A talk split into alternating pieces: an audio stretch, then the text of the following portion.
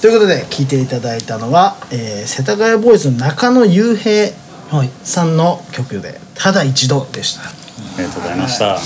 いやまあいい曲じゃんないですか声ですね。でバン、まあ、これバンドのサウンドでやってるんですけど、はいこの間出た時は弾き語りで、はい。えやーって一人でもやるんですそう多分一人の方が最近多いんじあゃあなないるですかねほどうねんでやってて、はいまあ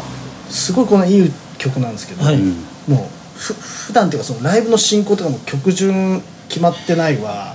なんかてしゃべもうずっと喋ってるんですよああじゃあ出てきました、はいはい曲やらずに5分ぐらいずっとなんかいや喋るこの間七草がゆが今年は七草がゆ食べたからなんかヘルニアになってとかなんか そういう 話5分結ぐ構らいな あの年の方ですかあ僕の1個ぐらい下かな下だったと思うんですけどじゃあ結構な大人の方なんまあそうですねもう世田谷で多分中学生ぐらいからもう多分音楽バンド活動やってでかって感じじゃないですかね程よくいい加減にほんといい感じないやもうギターの演奏とかもなんか結構小難しいことやってるんですけどあー全然さらーっとやっててうーんその辺はすごいなと思うんですけど喋ったらたいいだかねげんまあでも面白いんですけどね でそれがあーまあじゃあちょっとさ最後の曲かなとか言って歌い始めたんですけどああでもそれはやっぱあーこなれてないとできないんですよねあーへえ。すごい急にもう客席の空気がスッとうんこう入ってってなんか不思議なんですけどいい加減そうな人の方が、んこう曲があの際立つんですようね、ん。でもいい加減そうに喋んない喋りがいい加減なんですけどそれがちゃんとこお客さんの心に届いてるからこそ、うんうん曲に入れるんですよ、うん。難しいんですけどあのむずっ。曲を10曲ボンボンボンボンボンボンってやっても人間ってそんな聞かないんですうよんうんうんうんけどその間に入ってくる MC が MC で引っかかる言葉があれば次の曲が入りやすくなるとうん。かへー耳に入りやすくなるじゃないですかそんなもんじゃないですかまあ確かに言われてみればそうですね。落語とかと一緒なんですけど、はい落語もいきなりじゃあ古典を始められてもついていけないじゃないですか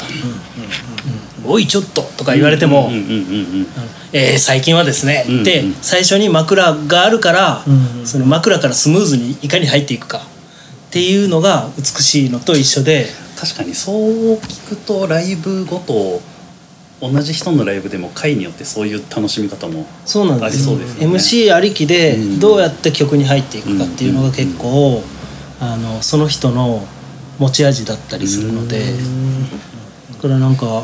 MC が上手な人っていうかその面白いとかではなくて、なんかすごい曲に持っていくのが上手な人っていうのは僕は尊敬するなっていう、それで言うとカルメラもそうなんじゃないですいやそこは全く自信がないのでか。 いやいやいやいや。僕が喋ってるわけじゃないし、あはいそのなんて言うんでしょうどうとどう届いてるかってことあの自分がどうかっていう判断がもうできないというかあーだからそれはもうお客さんのあのあー価値観で決めてほしいから「そうカルメラもそうでしょ」って「そうなんすよ」 って言って言えない確か に言えるっていうでもそうですよねそうですよねカルメラって結構その流れでバッて曲入って去ま去して年あれいついつだでしたっけ Q で見た時やっぱはい去年12月楽しかったですはいすごい思いましたねそれゴーいや会いましたゴーシュさんに僕あ本当ですか、はい帰り道にはいはいはいはい、でなんかもう、ま、前ちょっとなんか多分家はいはのい近くに住んでると思うんであーはいはいすはよっいてはい言った後の12週間後ツアー行ってて、はい帰ってきた日ぐらいの時 に会っ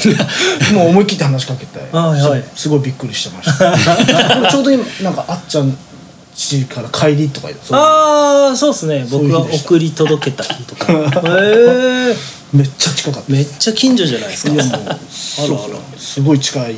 感じでしたねぜひ飲みに行ってあげてくださいもう緊急車制限ちょっと開けてマンマンボウぐらいだったらもうそうですね